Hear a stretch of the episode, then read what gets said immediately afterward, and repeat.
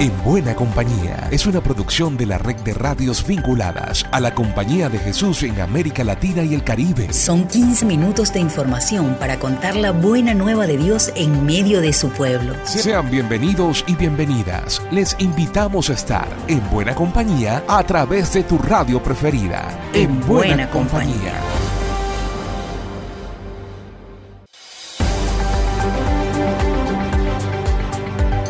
Saludos inmensos, hermanas y hermanos, expectantes siempre por el nacimiento del niño Jesús. Compartimos una nueva entrega en buena compañía. Nos place sostener este encuentro a través de la red de radios jesuitas de América Latina y el Caribe. A propósito del Día de las Personas con Discapacidad, el Papa Francisco tuvo unas palabras de reconocimiento hacia ellas y de admisión de algunos errores que cometemos con estos hermanos. El Padre Lucas López nos comenta.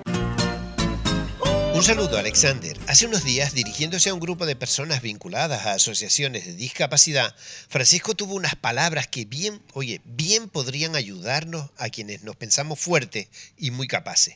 Les dijo que su experiencia y su tesón eran, fíjense, un auténtico magisterio de la fragilidad, que si fuera bien escuchado, haría que nuestras sociedades fueran más humanas y fraternas, haciéndonos caer en la cuenta de que la felicidad es un pan que no se come a solas.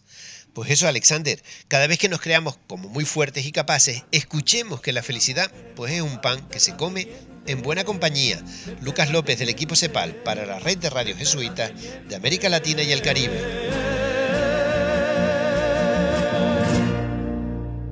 En México, los obispos, religiosos y el pueblo de Dios se unieron en la quinta jornada de oración por la paz y para pedir por el cese de la violencia y de la criminalidad en el país. Quinta jornada de oración mensual en México. México ha vivido un año convulso ante el aumento de las personas desaparecidas, la violencia y el dolor que sacudió al país por los asesinatos de los jesuitas Javier Campos y Joaquín Mora en y Chihuahua. La resiliencia y la fe se hicieron presentes entre la unión de la Conferencia del Episcopado Mexicano, la Conferencia de Superiores Mayores de Religiosos de México y la provincia mexicana de la Compañía de Jesús como Iglesia en México. Mes a mes se han realizado jornadas de oración para caminar por la paz y la justicia de nuestros pueblos y comunidades. Durante los últimos cinco meses hemos pedido por todos los sacerdotes, religiosos y religiosas que fueron asesinadas, por todas las personas desaparecidas o que sufrieron una muerte violenta, por los victimarios, por la juventud que es reclutada por la delincuencia, por las personas víctimas de trata, por la impunidad y la corrupción. Ahora, expresamos nuestra gratitud a Dios por habernos dado a María nuestra Madre y por las maravillas realizadas en nuestra nación mexicana durante 491 años. Este domingo 11 de diciembre invitamos a todas las parroquias y movimientos laicales a sumarse dentro de las celebraciones eucarísticas a la jornada de oración mensual, agradeciendo a la Virgen de Guadalupe, corazón de la Unidad Nacional para la Paz. Para más información, sigue las redes sociales de la Conferencia del Episcopado Mexicano y Jesuitas México. Estamos felices por una notable buena nueva, y es que Radio Progreso de Honduras y también perteneciente a esta red de radios jesuitas celebra sus 66 años con la fuerza de la palabra evangélica. Iniciamos con la celebración de nuestro 66 aniversario el 10 de diciembre con una feria agroecológica y con una feria de libro aquí en nuestras instalaciones con el objetivo de incentivar al consumo de productos orgánicos que son eh, cultivados por la red de productores y productoras que acompañamos también desde el equipo de reflexión, investigación y comunicación ERIC. Además, con una feria de libro con el objetivo también de impulsar y de incentivar la lectura, especialmente en la juventud. El próximo 16 de diciembre vamos a tener un foro seminario Memoria, Justicia y Reparación sobre casos emblemáticos que desde Radio Progreso y desde el ERIC hemos venido acompañando a lo largo de estas décadas. ¿Por qué es necesario mantener viva la memoria histórica de nuestro pueblo y cuál es el papel que debe de asumir el gobierno para que exista justicia, verdad y reparación. Y el próximo 17, que es nuestro día de aniversario, vamos a tener una programación especial invitando a todos nuestros amigos y amigas a que nos acompañen, a que vengan a nuestras instalaciones para poder darnos ese abrazo que diariamente compartimos con ellos y con ellas a través de nuestras frecuencias autorizadas. Además de la programación especial, habrá una Santa Eucaristía para agradecer al Dios de la vida por estos 66 años, una mesa compartida y un canto popular. Desde Honduras, para En Buena Compañía, Leslie Vanega Frasier. En Chile también hay fiesta. La Compañía de Jesús, la Iglesia, la Academia y el país, todo celebran los 25 años de la Universidad San Alberto Hurtado. Ingrid Riederer con el despacho. En este 2022 celebramos los 25 años de vida de nuestra Universidad Alberto Hurtado, renovando el compromiso con la sociedad desde el enfoque humanista, aportando las soluciones de los desafíos sociales de la hora y del mañana, y formando personas íntegras que desde la excelencia de su quehacer sirvan al bien común de la humanidad. Escuchamos a su rector, Padre Eduardo Silva, en estos 25 años de vida de la Universidad Alberto Hurtado. Somos una comunidad con una misión, con sueños, con grandes ideales y al mismo tiempo eso se construye con el trabajo cotidiano, con el esfuerzo de cada uno, con lo que aportamos en lo que cada uno realiza. La Universidad Jesuita de Chile se caracteriza con su acreditación de cinco años en las cinco áreas por la excelencia académica. Tenemos la alegría de saber que lo que cada uno de nosotros y cada una de nosotros realiza contribuye a este sueño que nos es común felices 25 años. Los más de 400 funcionarios y funcionarias de la universidad también celebraron estos 25 años, instancia en la que se entregó un reconocimiento a los y las funcionarias que cumplieron 10 y 20 años de trabajo. Otra actividad que se realizará en el marco de este aniversario es la exposición organizada por Alumni UAH y que presenta la experiencia de 25 egresados y egresadas destacados de las seis facultades de la universidad. Desde la provincia chilena de la Compañía de Jesús informó Ingrid Riederer. Las noticias de la CEPAL llegan a continuación. Gracias, Alex. La última edición del boletín del Centro Virtual de Pedagogía Ignaciana hizo una invitación a todos los interesados en colaborar con artículos para su próxima edición, que tendrá como tema la identidad católica de nuestro apostolado educativo. Los textos se recibirán hasta el 24 de enero.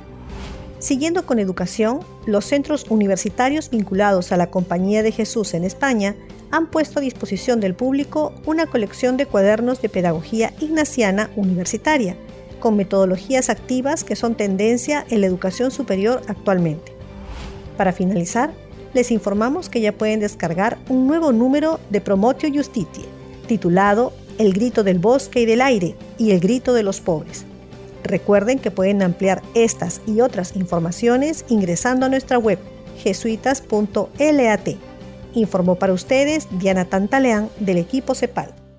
La Federación Internacional de Fe y Alegría participó junto a otras obras de la Compañía de Jesús en los ciclos de conversatorio sobre migraciones climáticas. Héctor Escandel nos informa. Las obras vinculadas a la Compañía de Jesús que trabajan por la visibilización de la problemática socioambiental de la Amazonía cerró un ciclo de diálogos sobre migraciones climáticas y cuidado de la casa común. En los dos primeros momentos se abordó la problemática global y la realidad latinoamericana. En este último episodio hubo varias presentaciones que permiten graficar la realidad brasilera, país en el que está la mayor parte de los ecosistemas panamazónicos. Escuchemos parte del diálogo presentado sobre la migración a Brasil por razones climáticas. John Vargas es un indígena venezolano migrante del pueblo Guarao. Él relató las razones que los obliga a migrar. Vivimos allá en el estado Tamacuro de Venezuela. Allá este, no es una tierra alta, sino que es una tierra baja, que es muy.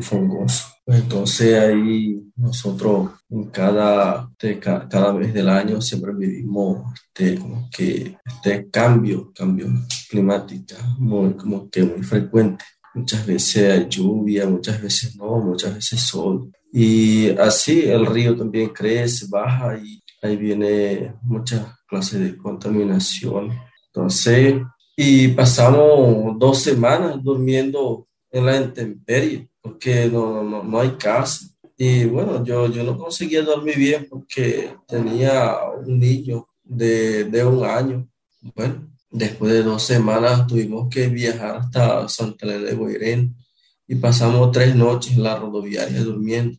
Y de ahí hablamos con un motorista que nos llevara hasta Roraima y él en serio que sí, nos llevó, llegamos allá. Estábamos por las calles sin, sin casa, en el ciclo de diálogo sobre migraciones climáticas y cuidado de la casa común participaron organizaciones de la Compañía de Jesús vinculadas a obras sociales con énfasis en migraciones y panamazonía.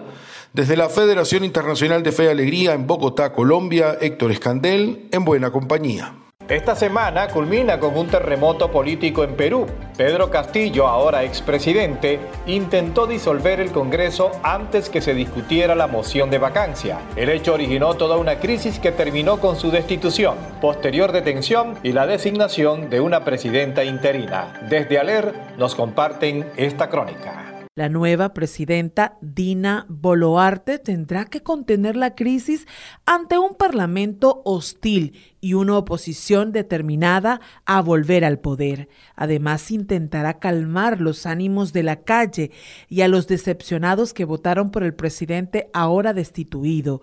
¿Cómo se espera que la jefa de Estado maneje este panorama? Lisette Quiroz, profesora de estudios latinoamericanos en la Universidad de Sirgi, París, asegura que ahora mismo en Perú el Congreso está en el centro del poder. Dina Boluarte, como presidenta, necesita construir un gobierno de unidad nacional en un contexto en el que los partidos políticos son numerosos. Hay nueve partidos representados en el Congreso, 13 bancadas.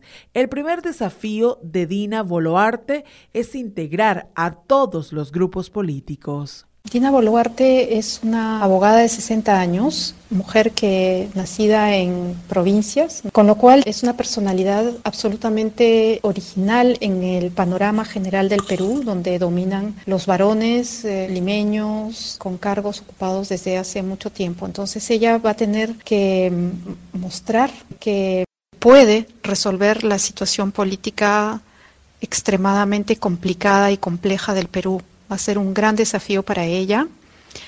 Por el momento, por eso ella está tratando de constituir un gobierno que pueda hacer frente a la crisis.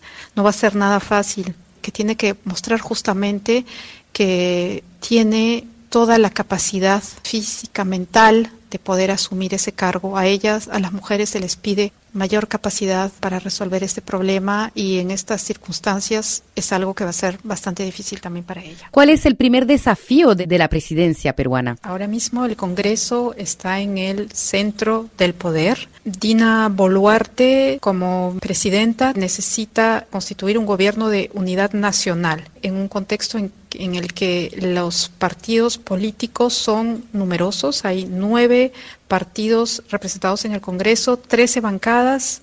El primer desafío de Dina Boluarte, integrar a todos los grupos. Nos vamos a Brasil. El padre Ponciano Petri, coordinador del Centro de Espiritualidad Padre Anchieta y animador de Magis Capixaba, nos habla sobre la peregrinación Camino de Anchieta. La peregrinación Camino de Anchieta es una invitación a repetir lo que hizo muchas veces San José de Anchieta, un padre jesuita que vivió hasta el año de 1597.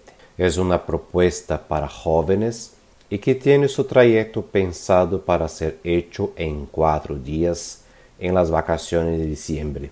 Va a salir del convento de la Virgen de la Peña hasta el santuario de San José de Anchieta en la provincia de Espíritu Santo. Su objetivo es brindar una experiencia humana y espiritual a los que desean contemplar a Dios. Muchas son las mediaciones para la contemplación que estarán a lo largo del camino. Por ejemplo, la convivencia del grupo, datos históricos acerca de la vida de San José de Anchieta, comunidades paroquiales que acogerão os jovens, a ecologia e tantos outros. A la luz de la espiritualidade ignaciana, sempre bajo la orientação de um jesuíta, al final de cada dia tendrão espaços para recoger e compartir los frutos de lo vivido por cada uno. Por supuesto, una motivación también a los jóvenes a tener más esperanza y una ayuda a discernir acerca de su futuro. Y el cierre le pertenece a Radio Fe y Alegría Paraguay con la fiesta mariana de la Virgen de los Milagros. Javier Silguero nos regala esta reseña. Cada 8 de diciembre en el Paraguay se celebra la fiesta mariana más grande del país en conmemoración a la Virgen de los Milagros de Cacupé. Luego de dos años se peregrinó nuevamente a Cacupé debido a las restricciones impuestas por el COVID-19. El octavo día del novenario a la Virgen de Cacupé, la prédica estuvo a cargo del padre Óscar Martín, sacerdote jesuita, exdirector de Fe y Alegría Paraguay.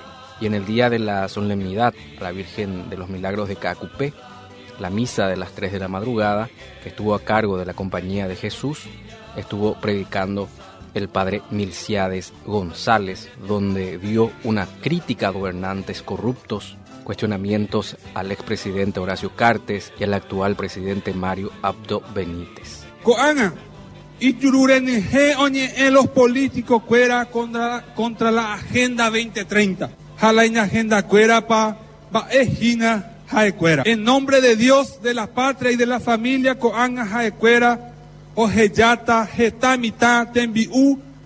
Escuela Soy Javier Silguero desde Radio Fe y Alegría Paraguay para En Buena Compañía.